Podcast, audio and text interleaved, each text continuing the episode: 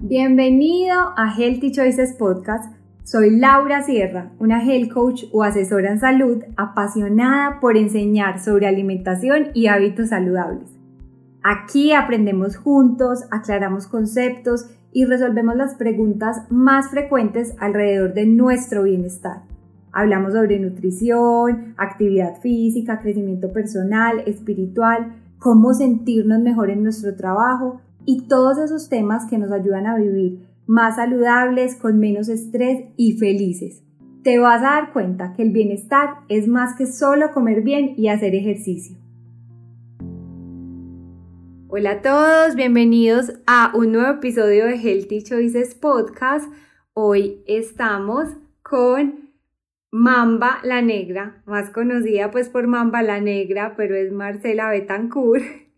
Ella es coach de transformación, eh, de entrenamiento mental es especialista en nutrición deportiva. Y es de verdad, eh, considero que una súper invitada para hablar del tema de hoy porque tiene una gran experiencia con muchas personas que ha asesorado y, creo que se ha visto eh, nublada y contagiada por todos esos mitos y de la alimentación saludable que hoy, hoy nos están bombardeando. Entonces, bueno, vamos a hablar de esos, de esos mitos y verdades de la alimentación saludable.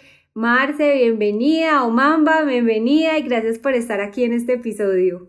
Muchas gracias por invitarme, me encanta que me inviten a podcast, a trabajos de colaboración, eh, que me invitaste pues al brunch de, de Mundo Verde, que ese proyecto me encantó, pues se lo tengo que contar a mi, a mi comunidad, que estoy pues como pendiente de eso. Me encanta, me encanta todo el trabajo de colaboración, compartir el conocimiento, muy,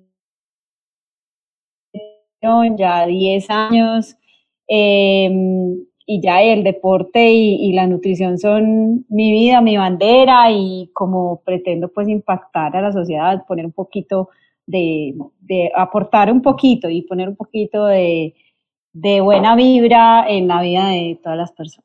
Mamba, cuéntanos un poquito de eso, de tu historia, pues cómo llegaste a, a convertirte en coach y en, pues, en construir toda esa experiencia que hoy tienes.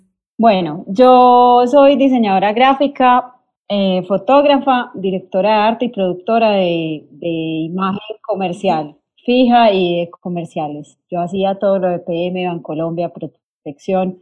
Tenía una empresa que se llamaba Mamba, ¿cierto? Entonces eh, me empezaron a decir mamba por eso. Cuando mi papá eh, murió, yo gané un campeonato de pole dance, y llevaba cinco meses haciendo pole, yo he alto rendimiento desde muy pequeñita, pero ahí viene como mi gran proceso también de como de coaching hacia mí, porque cuando era chiquita y era alto rendimiento, siempre que me hablaban de competencias, yo me cambiaba de deporte, o dejaba de asistir o no iba a los entrenamientos que fueran porque simplemente no quería eh, madrugar, me daba pereza ser tan como tan constante, porque una cosa es ser disciplinado y otra ser constante, ¿cierto? Pero retomé, eh, digamos, las actividades deportivas con Paul cuando tenía 27 años, gané el campeonato nacional de acá de Colombia, el primero que hubo, y ahí llegó un, un ex militar de Estados Unidos que fue de los primeros que trajo CrossFit aquí a Colombia, Chris Dover, y él me propuso ser competidora de CrossFit porque me veía pues muchas habilidades. Entonces eh, empecé a competir con varios, con un grupito que estaba entrenando Chris em, en CrossFit y eso hizo que me enamorara tanto, tanto, tanto que ahí me certifiqué como entrenadora nivel 1 en México en el 2015 y ya después, para ser una competidora más completa, yo sentía que me hacía falta la parte de la nutrición porque realmente yo no identificaba la importancia. Yo había vivido a dieta toda la vida, ¿cierto? Entonces, o comiendo mal o a dieta, o comiendo mal o a dieta, pero yo realmente no sabía cuál era la, cuál era Sí, no era una, un estilo de alimentación, simplemente o dieta o no. o comía mal, pues por los hábitos familiares, que habían antes, pues como en nuestros papás y nuestros abuelos, o, o, me mantenía a dieta ya cuando empecé a vivir sola y como a depender pues de, de lo mío. Entonces, eh, Chris me hizo caer en cuenta como de la importancia de la nutrición y ahí fue cuando me especialicé como eh, nutricionista deportiva de la Asociación de Ciencias Deportivas de Estados Unidos en, en, el 2015. Ahí empecé a trabajar como coach y empecé a coger como todas esas experiencias que había tenido de alto rendimiento, pole, CrossFit, la especialización en, en nutrición deportiva y, eh, y mi, mi, certificación como entrenadora a nivel 1 de CrossFit y empecé como a hacer un salpicón, aplicar como todo eso y aplicando todo eso dije, voy a desarrollar un método y desarrollé un método de alimentación intuitiva que se llama SAFIR. Con ese método es con el que yo he asesorado pues personas por estos 10 años. Hace cuando empezó la pandemia me gradué de, especialista en psicología positiva porque Estados Unidos nos exige cada dos años especializarnos para renovar las credenciales, para estar vigentes y activos, hacer una especialización o 20 créditos de afines de la, a la carrera. Yo ya hice la especialización de psicología positiva y al, pues como ya, ya llevo muchos años, también hice cursos afines de de sistema endocrino, actualización de creatina, actualización de cafeína, ¿cierto? Entonces, eso es muy bacano en Estados Unidos porque le obligan a uno para estar vigente, estar actualizado, estudiando, o sea, uno sigue estudiando toda la vida. Llegó un momento que ya tenía tantos pacientes que, que ya no me daba para hacer producción, ni comerciales, ni nada de eso. y tenía una agencia de modelos también. Qué rico. Sí. Y todo el mundo me empezó a decir, Marce, bueno, ¿y la producción qué? Yo no, sabes que mm, tengo muchos pacientes, pacientes de qué? No, pues de nutrición. Y así fui dejando, fui dejando, cuando llegó un momento que ya definitivamente o hacía lo uno o lo otro, me fui por este camino de, de ser coach. Entonces, qué rico. es la historia de, de Mamba la Negra. No, me encanta y además creo que se refleja mucho tu amor por, por esto que haces pues a través de tu contenido en redes sociales. Se, pues, se, nota como también el, la experiencia del conocimiento. Sí, son muchos años más, más, que, más que estudiando de la experiencia desde, desde chiquitica como alto rendimiento, más que todo de ahí. De ahí parte todo.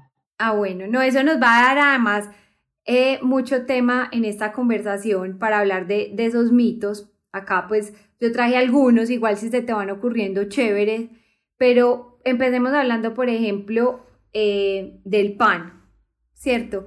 El pan, mucha gente le tiene miedo, pánico, eh, así como hay gente que cree por comerse un pan que su etiqueta dice integral ya es la cosa más nutritiva del mundo, no hay claridad en cuanto al gluten, entonces hablemos un poquito de eso. ¿Tú qué recomiendas sobre el pan? Bueno, más que hablar como en, exclusiva del pan, yo creo que empezar a etiquetar la comida como buena o mala eh, es el primer, digamos, error que hemos cometido, pues porque venimos acá a vivir en un balance, para mí, 80-20, donde el 80% tú debes estar con alimentos de la tierra, los suficientes micro y macronutrientes, ¿cierto? Y, ese, y el 20% restante sí que aproveches y disfrutes, pues, el ser humano, comerte la torta del cumpleaños, no ser, pues, como un extraterrestre aquí que nadie invita a nada, porque eso también es un desorden alimenticio que tú sabes que se llama ortorexia, ¿cierto? En cuanto a los alimentos eh, saludables, es verdad que nos mienten muchísimo, porque si tú quieres poner un sello, eh, tú o lo compras o pagas por él, o cumples unas mínimas condiciones que no quieren decir que tu alimento es saludable, ¿sí? Acá en Colombia hay muchas marcas, no solamente de pan, sino de alimentos que entre comillas son saludables y tú vas a ver la tabla nutricional y tienen menos de un gramo de fibra. Entonces, obviamente son alimentos que no llenan, son alimentos que también son procesados con grasas trans, esas barras de, cereales que son eh, aglutinadas con grasas trans, o sea, que eso es el enemigo número uno del cuerpo, las grasas trans y el azúcar refinada. Y muchas veces también pasa que es la misma receta del alimento ultra procesado donde solamente reemplazan el azúcar por un edulcorante y ya.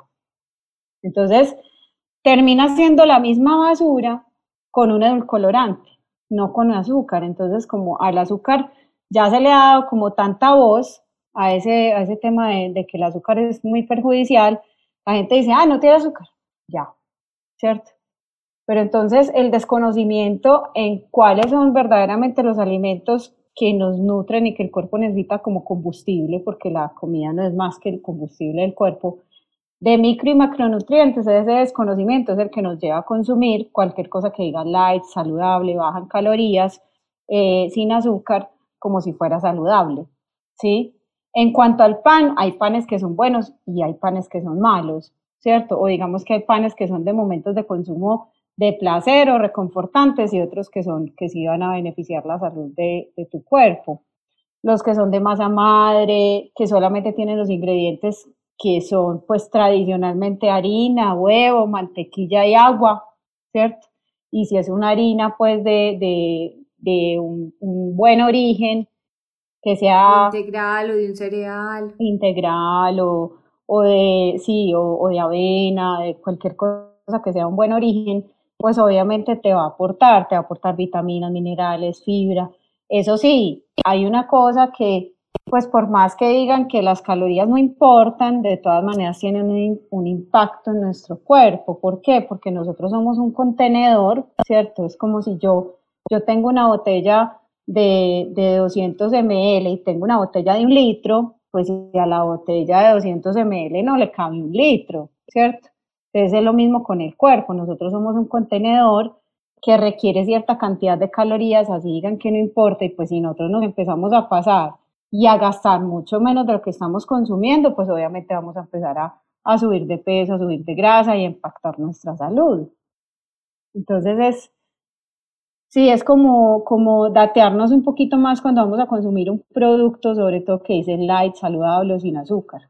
Eso es súper importante. Sí, ahí vale la pena a entender que para muchas veces para darle el sabor rico que siempre recordamos de ese pan, eh, digamos, tradicional, pero que es procesado porque viene de una planta, pues tienen que reemplazar esos ingredientes por un montón de ingredientes que siguen siendo químicos o que siguen siendo, digamos, eh, no nutricionales, pues que no le aportan mucho. Entonces, entre más natural podamos consumir ese pan, eh, ya hay muchos, digamos, panaderías artesanales o que conservan, digamos, como el pan en su tradición más grande. Eso es lo que Exacto. Ahora, el tema del gluten Marce, porque mucha gente piensa que si dice gluten, que sin gluten es, salud, es más saludable, no necesariamente.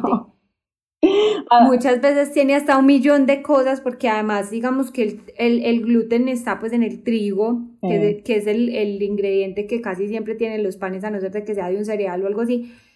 Pues y para darle como esa textura y sensación hay que agregarle un montón de cosas, almidones, bla, bla, bla Además que no todo el mundo es intolerante al gluten. Exactamente, eso te iba a decir, cuando yo empecé hace 10 años estaba ese humo, sin gluten. Entonces todo el mundo llegaba al consultorio y decía, yo no voy a comer gluten. Entonces yo les decía, pero tú eres intolerante. Y me decían, no, o que yo sepa, no, pero como dicen que no. Y yo les decía, pero ¿por qué vas a dejar de consumirlo si no eres intolerante? Entonces si te cae mal, si te das cuenta pues que, que no es bueno para tu salud, pues no lo consumas, pero si, si no te hace daño, pues en, en moderación y siempre y cuando te traiga algunos beneficios, está bien que lo consumas en las cantidades adecuadas.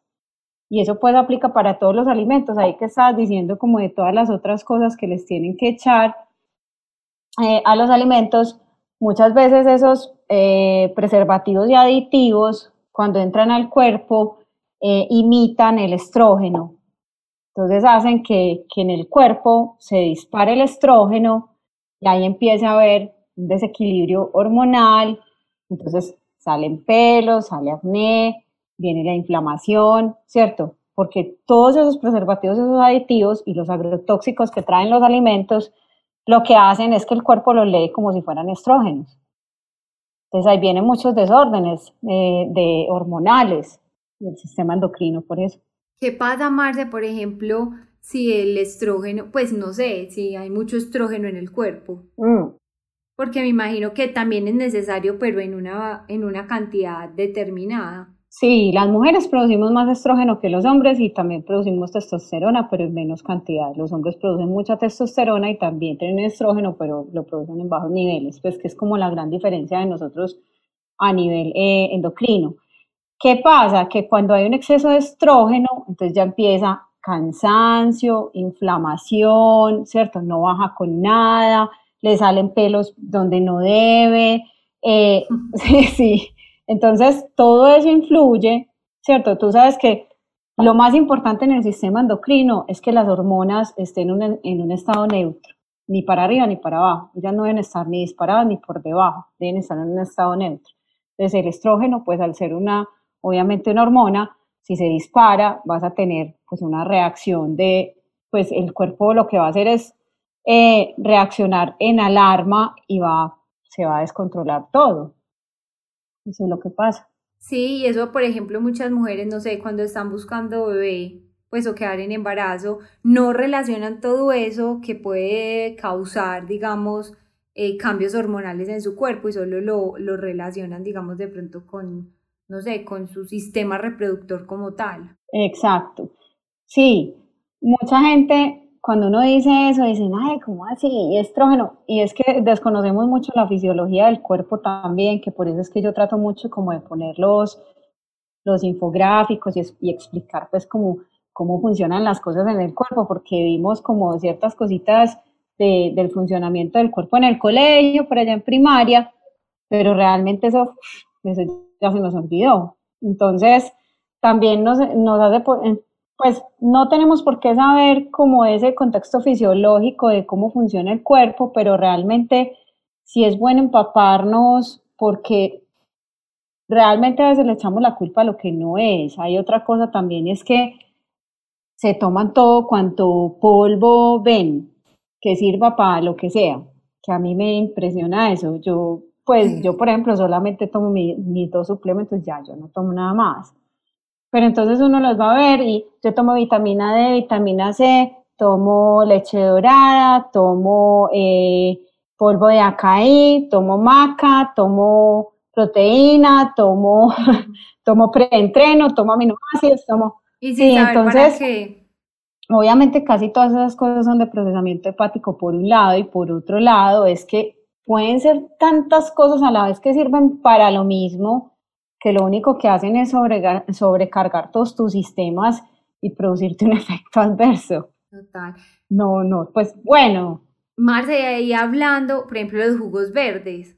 O sea, que creo que muchas personas reemplazan, creo no, sé que muchas personas eh, empiezan que voy a hacer una dieta de eliminación y empiezan a, a, reemplazar pues comidas principales y, y bueno, Cuéntanos un poquito desde tu experiencia, porque ese es un mito para mí. También me tocó, también me tocó él, eh, llegan a consulta y me decían, bueno, yo voy a empezar este plan después de un detox que estoy haciendo con jugos verdes por seis días. Dios mío, ¿qué vas a hacer eso?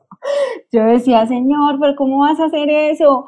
Sí, a ver, empecemos porque nosotros ya tenemos órganos que nos ayudan a desintoxicarnos, ¿cierto? El hígado, el páncreas, los riñones pues nosotros no necesitamos eso, a menos de que nos sobrecarguemos, como estábamos diciendo ahorita, con un exceso de un montón de cosas que sirven para lo mismo, ¿cierto? Que el cuerpo dice como, hey, no puedo procesar tantas cosas, auxilio, ¿cierto? Pero entonces, em, ese tema es bastante delicado porque sí, sí, sí se puede como afectar bastante el sistema hepático y lo que pasa realmente con esas dietas de eliminación y, y esas, eh, esos detox que hacen de seis días de solamente jugos, ¿qué pasa? Que el cuerpo obviamente, pues los intestinos, sale todo lo que haya, pues porque el cuerpo no, no tiene como más oportunidad de recibir nada, entonces va a eliminar todo lo que tenga, además por líquido, líquido, líquido, pues que si vos te levantas por la mañana y te tomas dos litros de agua, pues los intestinos también evacúan todo lo que tengas. Entonces, ¿qué pasa? Después de eso viene una deshidratación. ¿sí? Viene una deshidratación y dicen, ay, perdí peso, bajé 3 kilos. Y además de eso, entran en un déficit calórico demasiado extremo. Pasan, no sé, consumir, digamos, que se consuman 2.000 calorías a consumir 600 calorías al día. Pues sí, 400. Entonces el cuerpo, Obviamente en un principio bajan de peso y cuando van otra vez a retomar viene el famoso efecto rebote, que no es más que el cuerpo llega y está como, bueno, vos venías como en un, en un nivel de, de al, subiendo calorías, subiendo calorías, consumiendo mucho, de repente, ¡pum!, lo tiras abajo, lo tiras y lo volvés a subir de una vez como en una montaña rusa, entonces el cuerpo lo que hace es enloquecerse y simplemente decir, a ver, a mí me estaban dando mucha comida, ya después me dejaron de dar, yo creo que no me van a volver a dar, lo que me den, eso es verdad, eso sí es verdad. Yo lo guardo por si de pronto no me vuelven a dar otra vez. Eso pasa también. Claro. Pero el, el efecto rebote influye en muchas cosas, pues, también, pero sí pasa eso. no, soy completamente, estoy en contra de, de, las dietas, de esas dietas, de esas dietas extremas. Inclusive di varios talleres de keto y me, me arrepiento en el alma. Cuéntanos de eso un poquito, porque esto ha habido mucho, mucha información y qué bueno hablarlo aquí. ¿cierto? Hablar de, esas dietas eh, cetogénicas, explicar también al que no sepa qué, pues cómo son, chévere tocarlo. Bueno, entonces el cuerpo, el primer, el primer recurso que tiene como gasolina son los carbohidratos. Si nos vamos a remontar al paleolítico, nosotros no teníamos casi acceso a la grasa, caminábamos todo el día, nos encontrábamos una almendra cada año por la cuaresma, ¿cierto? Y lo que consumíamos eran frutas y animales. Entonces el cuerpo está condicionado para trabajar así, con proteína y con carbohidratos. Entonces, ¿qué pasa? Ahora, 350 mil años después, el sistema endocrino sigue funcionando casi que igual. Eso no ha cambiado nada. Sí, pues prácticamente nada. Entonces, la carcasa ha cambiado, pero realmente nuestros sistemas no es que haya cambiado mucho su funcionamiento. ¿sí? Entonces, ¿qué pasa? Que se pretende hacer con la dieta keto, eliminar todos los carbohidratos, pretendiendo que el cuerpo haga una como, como un switcheo a utilizar solamente la grasa como combustible. Eso, hay muchas personas que dicen, yo estoy en dieta keto y a mí no me casi no reírme porque entrar en ketogénesis, que es muy diferente a la cetosis, a la cetoacidosis, que es ya un estado de, clínico de cuando una persona entra en un, en, un, en un estado de emergencia su cuerpo porque le hacen falta los, los carbohidratos y tiene un coma diabético, ¿cierto? Ahí es cuando llega a la, a la cetosis o la cetoacidosis.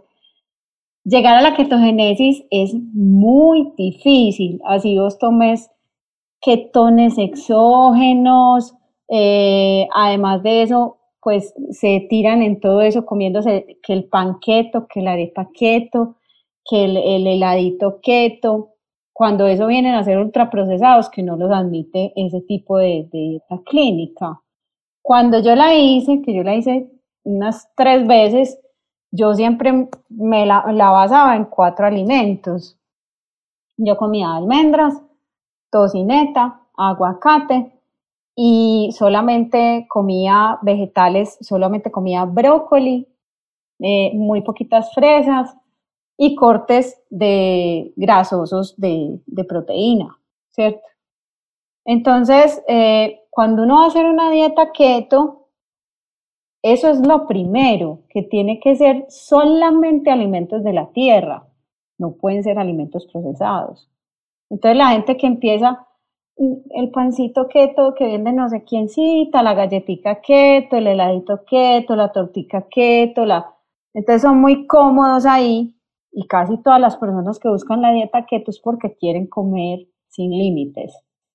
Esa es la realidad. O sea, porque a mí cuando... Yo... ¿Qué? Restringiendo un montón de cosas. Sí, entonces llegaban a, a consulta y me decían, poneme keto, poneme keto que yo, yo quiero comer bastante yo quiero comer bastante. Y yo decía, pues que la dieta keto no es para eso. Igual si vos no estás en, un déficit calórico cuando estás haciendo dieta keto, pues te vas a subir de peso, que es lo que termina pasándole a mucha gente. Pasa también lo de las dietas detox, entonces cuando se restringe completamente los carbohidratos, como los carbohidratos le aportan glucógeno a los músculos, o sea, al agua que guardan el ATP, que es el combustible de los, de los músculos, se lo aporta es los carbohidratos. En ausencia de eso, los músculos se deshidratan completamente y la gente cree que perdió peso, ¿cierto? Pero en realidad no, no perdieron peso. Lo que no tienen es ATP, o sea, no tienen agua en los músculos, no tienen glucógeno. ¿Cuál fue mi experiencia? Yo entrenaba y el movimiento era inmediato. Me dolía todo, no tenía absolutamente ningún tipo de recuperación, o sea, yo no me recuperaba de ninguna manera, ni comiendo todo lo que se me atravesara. Yo tengo antecedentes de lipidemias y cardiopatías. Entonces, después de haberla hecho cuatro meses supremamente estricta, empecé a ver lucecitas y empecé a ver borroso. Cada que me comía algo veía borroso. Y yo, no, eso no es normal. Cada que me comía algo veía borroso y un montón de lucecitas.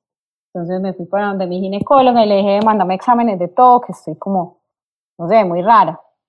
igual, no bajaba de peso ni nada, aunque yo no estaba buscando eso, sino que yo estaba experimentando porque estaba haciendo unos, unos talleres con unos grupos. El colesterol alto por eh, malo, por las nubes, por las nubes. Y ella me dijo, viste, tan raro, tan deportista, y que te alimentas tan bien y eso. Y yo le dije, no, tranquila, que yo ya sé qué es. Entonces, en esos exámenes también me pude dar cuenta que cuatro meses después de haber hecho una keto absolutamente estricta, mi cuerpo nunca entró en ketogénesis. Nunca. Es una línea muy delgada, ¿no? Porque si uno se pasa de un carbohidrato, pues no sé, del cierto porcentaje de carbs. Imagínate, solo se puede 65 gramos de carbohidratos al día o menos. No nada pues yo creo que no puedes comer ni lechuga, o sea, no te puedes pasar ni de 100 gramos de lechuga porque ya, ya te vas a pasar.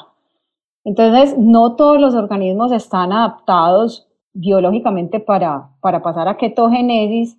Yo, por ejemplo, como fui alto rendimiento desde los cuatro años, mi cuerpo siempre ha estado acostumbrado a trabajar con carbohidratos. Entonces, cuando yo, yo intenté hacer ese, ese switcheo, el cuerpo dijo, no, peladita, usted siempre nos ha dado carbohidratos. Entonces yo empecé para atrás, para atrás, para atrás, hasta que llegaron los problemas de salud y yo dije, nunca más esto, nunca más esto.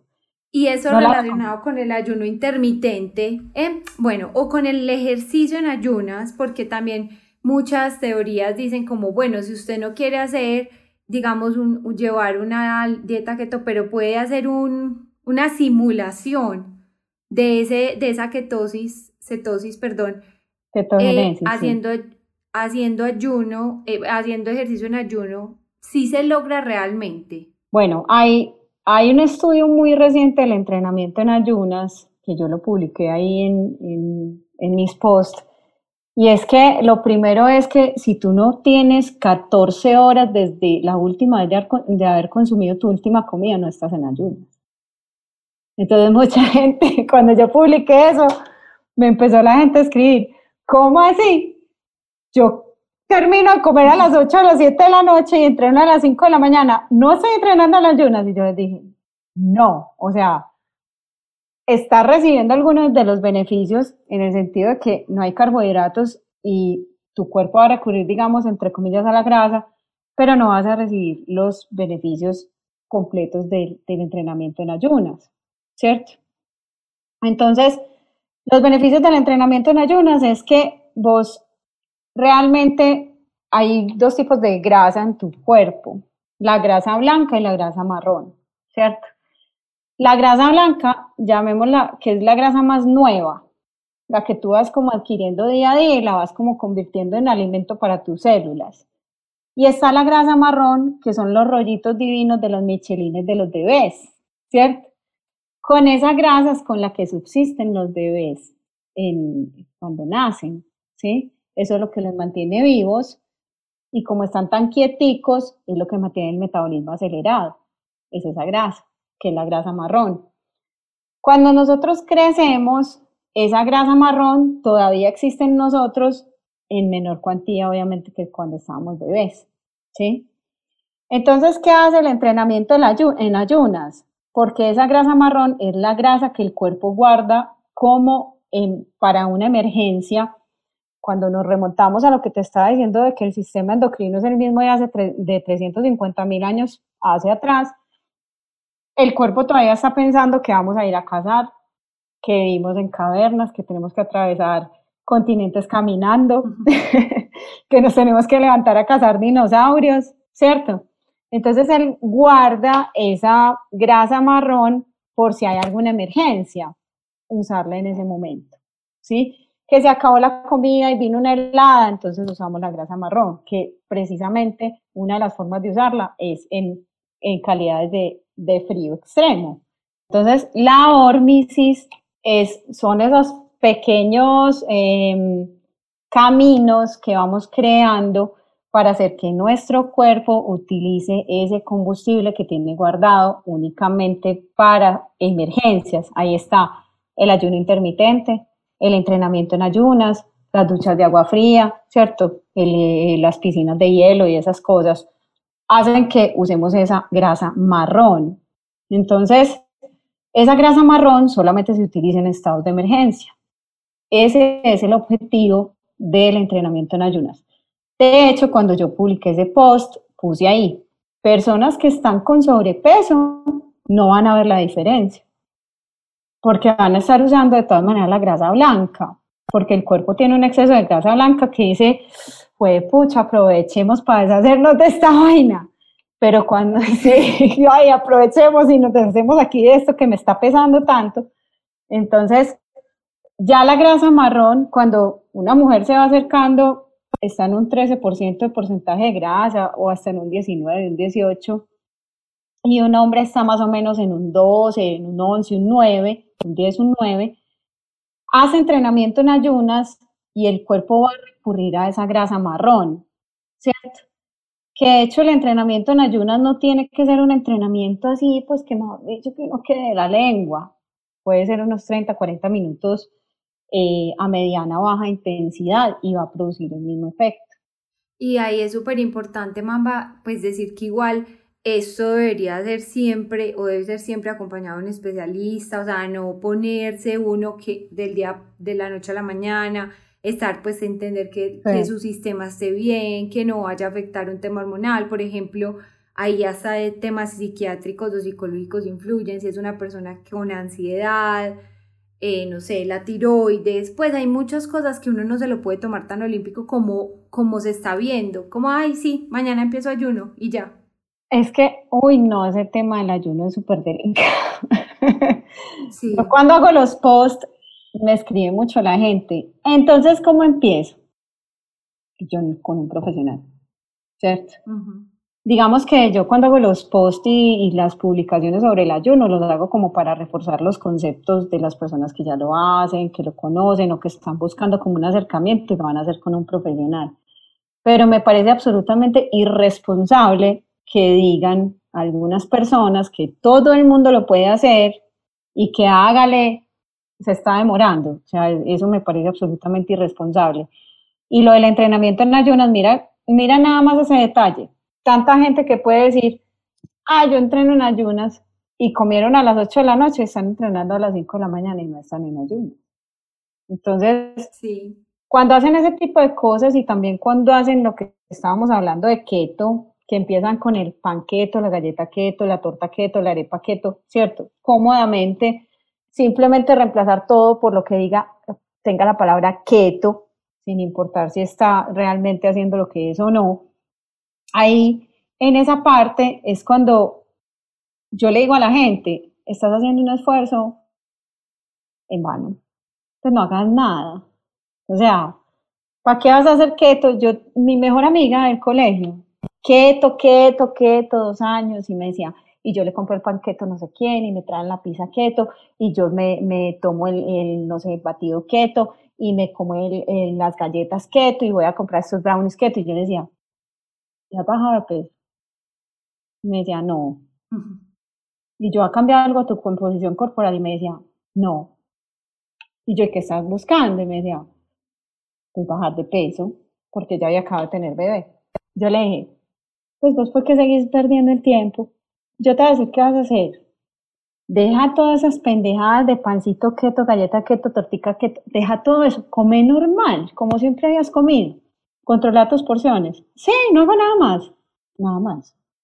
De una, pum. Claro, porque es que es lo que tú dices, así no queramos contar calorías, pues hay una, con todo lo keto hay una ingesta calórica muy fuerte, o sea, es que las grasas es lo que más calorías tiene por gramo, entonces... Nueve. En eso hay que ser consciente y que pues no se trata de uno llenarse de tocineta Total, es que no te digo, la gente llegaba a consulta y decía, es que yo quiero comer todo lo que yo quiera. Y la gente se sueña es eso, comer todo lo que quiera. Y la verdad es que uno para lograr lo que sea, pérdida de peso, recomposición corporal, ganancia de masa muscular, no puede comer lo que quiera. No. Es verdad. Es que el cuerpo es una máquina y una máquina es como yo siempre hago la comparación con un carro porque me parece que es lo más parecido porque uno le tiene que cambiar aceite, echarle agua, lavarlo, todo, ¿cierto? Me parece que es como, es como la, la metáfora del cuerpo, ¿cierto?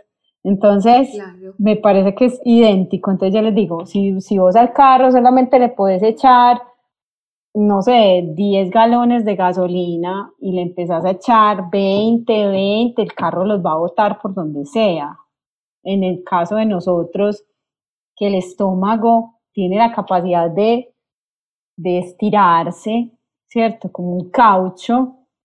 Ah, él va recibiendo, va recibiendo, va recibiendo, va recibiendo y no se crece.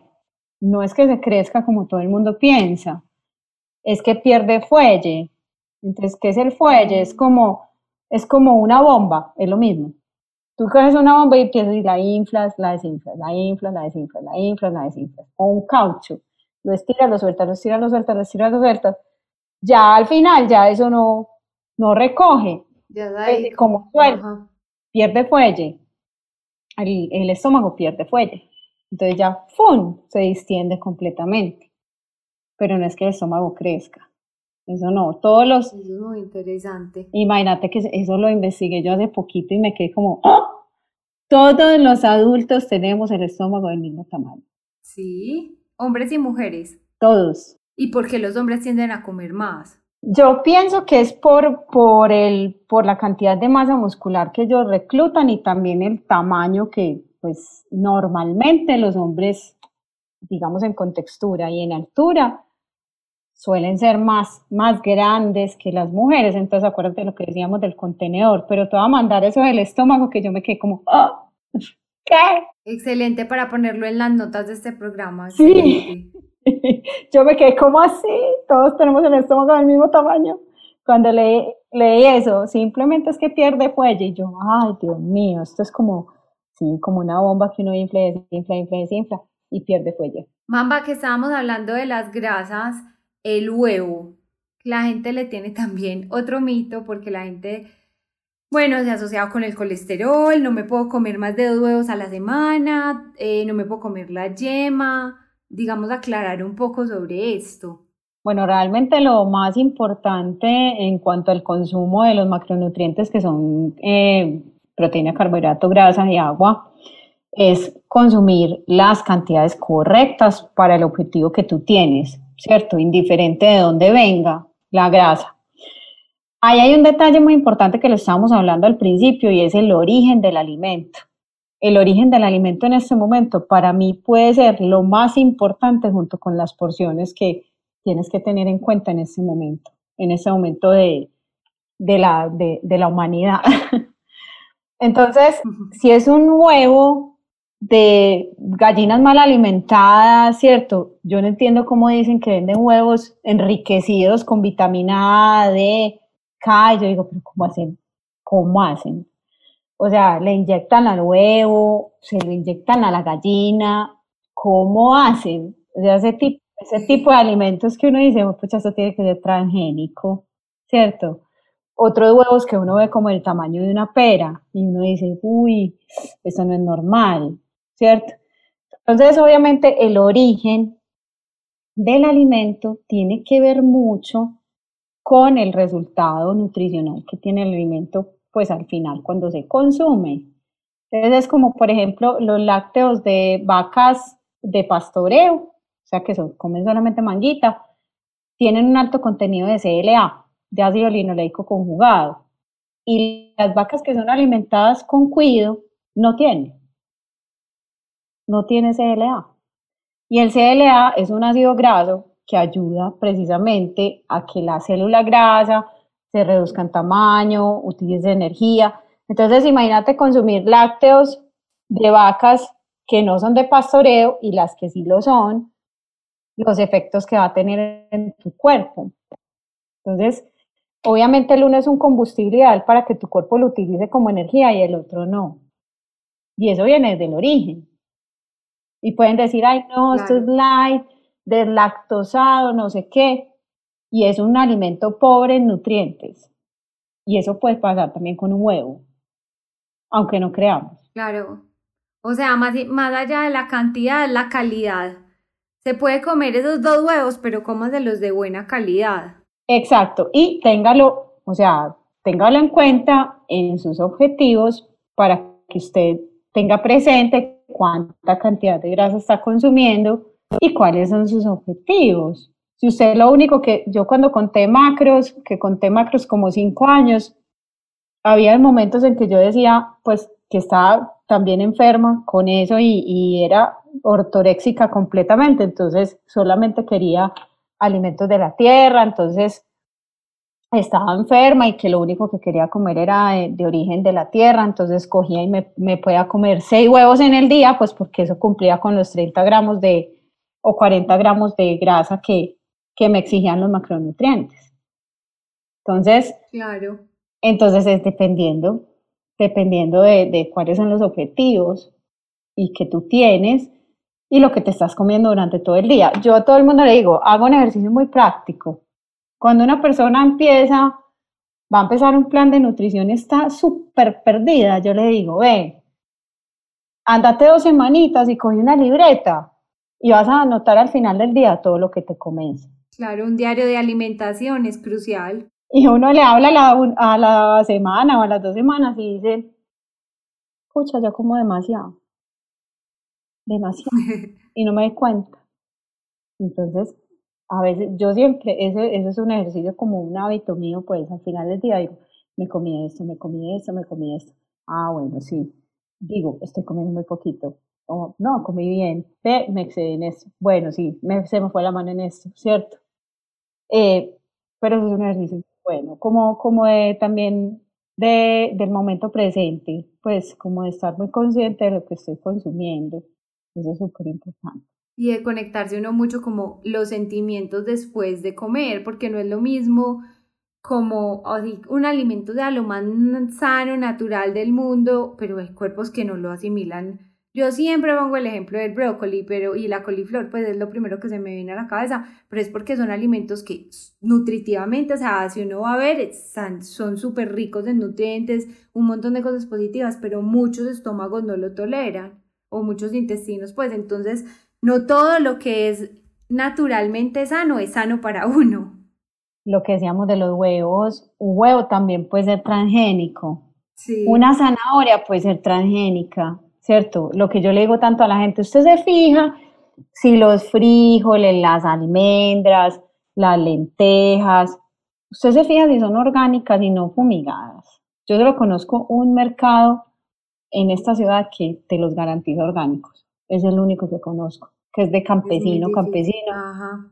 Y es el único, único, ellos fueron los primeros en tener mercado orgánico y sí te lo garantizan, pues, pero nadie se fija en eso.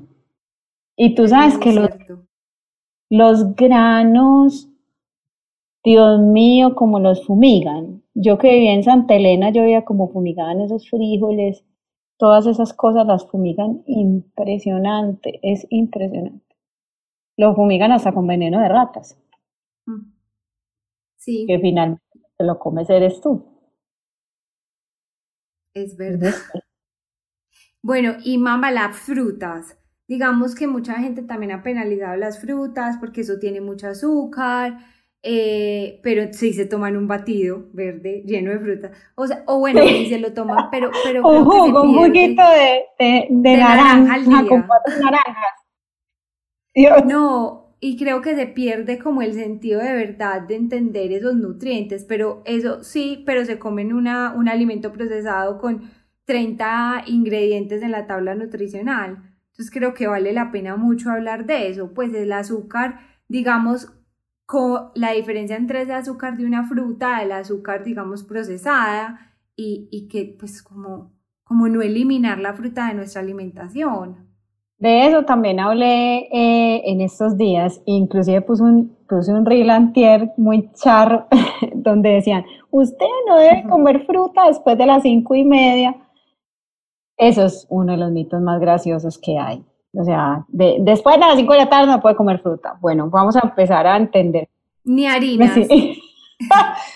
vamos a empezar a entender qué es lo que pasa con la fructosa la fructosa es un tipo de combustible pues, que utiliza el cuerpo, que lo almacena en el, en el hígado, ¿cierto? Entonces, eh, en el hígado o en el páncreas. Ahí me tuve un lapsus. En el páncreas. Donde se el páncreas, el, azúcar. el páncreas es muy pequeño, muy pequeñito.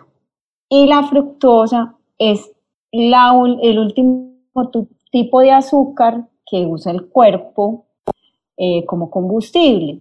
Entonces, primero se gasta todo el, el, otro tipo de, de, glucosa, de azúcares que haya en tu cuerpo y por último recurre a la fructosa, ¿cierto? ¿Por qué los niños, esa pregunta me la hicieron cuando estuve hablando de eso como la semana pasada o antepasada, ¿por qué los niños pueden consumir más porción de fruta? Entonces, los niños tienen un metabolismo supremamente acelerado pero supremamente acelerado porque están en crecimiento y los niños no se quedan quietos. Los niños no son sedentarios como nosotros. Mucho movimiento. Mucho movimiento, entonces se la gastan de una, ¿sí? Obviamente, pues un niño que se vaya en exceso de fruta, pues que va a comer tres bananos y, y, cuatro peras, pues está muy pasado, ¿cierto? Los niños máximo tres fruticas, ¿cierto? Los adultos... Y en porciones más, pues no muy grandes normalmente. No, ellos, pues la realidad es que ellos son muy controlados con, con las porciones porque ellos saben identificar como el hambre fisiológica y dicen, no, ya estoy lleno. Entonces también son muy conscientes de eso. Uno cree que no y ellos son los más pesitos en eso. Entonces, yo a los adultos no les recomiendo más de dos frutas al día porque pues me importa la hora que se la coma, así que come las dos juntas. Pero en el páncreas, como es tan pequeño, digámoslo así, con dos frutas ya él colma la, toda la cantidad de fructosa que puede acumular. Entonces, ¿qué pasa? Que cuando tú le das más, él dice, hey, vea, yo no tengo aquí donde acumular más, venga, lleves esto de aquí que hay que acumularlo de alguna manera porque el cuerpo es un refrigerador y dice, todo lo que me dan lo tengo que guardar porque si me lo dan es porque es combustible, yo lo voy a guardar porque esa es mi función, el cuerpo es un refrigerador. Entonces dice, ve, aquí no me cabe, ¿qué hacemos con eso? Ah, no, venga, convirtamos eso en grasa porque es que como usted es el único que acumula fructosa, entonces pues, entonces guardémosla así en forma de grasa, que de todas maneras la estamos guardando, ¿sí? Entonces, estamos... Me encanta esa explicación. estamos cumpliendo con la función de refrigerador, no importa, venga, guardémosla así. Eso sirve igual, ¿cierto? La grasa no es mala tampoco. Lo que pasa es que lo que, lo que yo te decía, el desconocimiento como de, de la parte fisiológica nos, nos pone a, a juzgar mucho nuestro cuerpo. Qué pesar, pero es así. Lo que te decía ahorita de la grasa marrón y la grasa blanca. La grasa marrón es súper buena ¿cierto? Porque requiere muchas calorías para, para ser utilizada en tu cuerpo. Entonces, eso es lo que pasa con la fruta. indiferente de la hora en que la consumas, simplemente que, se, que tengas conciencia de que el páncreas es muy pequeñito y no va a poder recibir pues mucha cantidad. Ya ahora si vamos a hablar de un corredor de montaña que se va tres días por una montaña y no para, para dormir dos horas, eso lo sabes tú que tú corres o esas maratones o esas carreras que ustedes hacen tan largas, ¿cierto? Eso es muy diferente porque obviamente el cuerpo está gastando tanto que requiere estar recargando, recargando, recargando para poder rendir. Pero nosotros en el día a día no estamos en, ese, en esa tónica. Ojalá, pero no, tenemos el carro, la bicicleta, la, silla, desafortunadamente. Sí, total. Marce, no, este tema súper interesante, yo creo que podríamos hasta hacer un segundo episodio para que esto no se nos vaya muy largo. Pero me encantaría cerrar un poco también como dando un mensaje de esos tips que darías como para caer en tanta, en tanta información que de pronto es errónea y digamos evitar que seguir tantos mitos que nos llevan digamos de pronto como a excesos en pues digamos en restricciones que nos llevan de pronto como a no darle lo más sano a nuestro cuerpo. Sí, yo diría que lo primero es reconocer quiénes somos nosotros en cuanto a cuánta energía requerimos, cuál es el objetivo que queremos cumplir y asesorarnos obviamente de un profesional para que nos guíe en eso, ¿cierto? Entender que no lo que le sirve al uno le va a servir a todo el mundo, porque eso no es así. O sea, todos somos universos diferentes y tenemos condiciones completamente distintas. Y eso solamente lo va a saber un profesional, ¿cierto? Que es como nosotros siempre cerramos cuando hacemos estas charlas o live o, o, podcast, es busque un profesional que zapatero a tus zapatos, pues para eso está eh, para eso estudiamos, ¿cierto? Si no, no tendríamos trabajo. Para eso mucha gente estudió. Sí, yo siempre les digo, si no, nosotros no tendríamos trabajo, ¿cierto? Entonces, entender eso, que esto es una ciencia, es una profesión y como ciencia va avanzando, va evolucionando y la evolución de esos conceptos o sea, la fuente de conocimiento de estos conceptos y esta ciencia la debemos buscar como en personas que son profesionales, que estudiaron, que se prepararon, ¿sí? Que tienen un bagaje. No tiene lógica que yo me vaya a hacer ayuno intermitente con una persona que no lo hace, que no lo ha vivido, que no lo ha experimentado, que no lo conoce, ¿cierto? Porque mucha gente a mí me escribe y me dice, hey, ¿dónde me especializo en ayuno intermitente? Y yo les digo, no, es que no, no existe. Simplemente hay muchos estudios y mucha información y es más vivirlo que, que especializarse o, o, ponerse un título encima. Entonces, eso es lo primero. Reconocer cuáles son nuestros objetivos, a dónde queremos llegar. Y hay algo muy importante que también tiene que ver como con el amor propio y es ser conscientes hasta dónde nuestro cuerpo puede llegar, porque si lo vamos a forzar, vamos a llegar a un, a un desorden alimenticio, a la enfermedad, ¿cierto? A descompensarnos, a frustrarnos, a castigarnos, porque tú sabes que existen tres marcos de cuerpo, los fenotipos, son tres marcos de cuerpo que genéticamente tú naces con él y difícilmente se puede cambiar. Eso también influye mucho en los resultados que tú vayas a tener. Entonces, uno también tiene que ser consciente hasta dónde puede llegar su cuerpo y no querer tener el cuerpo del otro. O sea, mi cuerpo es mi cuerpo. Eso es. Y, lo, y el autoconocimiento. Lo estoy. Tú que, tú que eres tan deportista sabes que realmente uno empieza a tener un alto rendimiento en el deporte cuando uno se conoce uno mismo, ni siquiera el entrenador.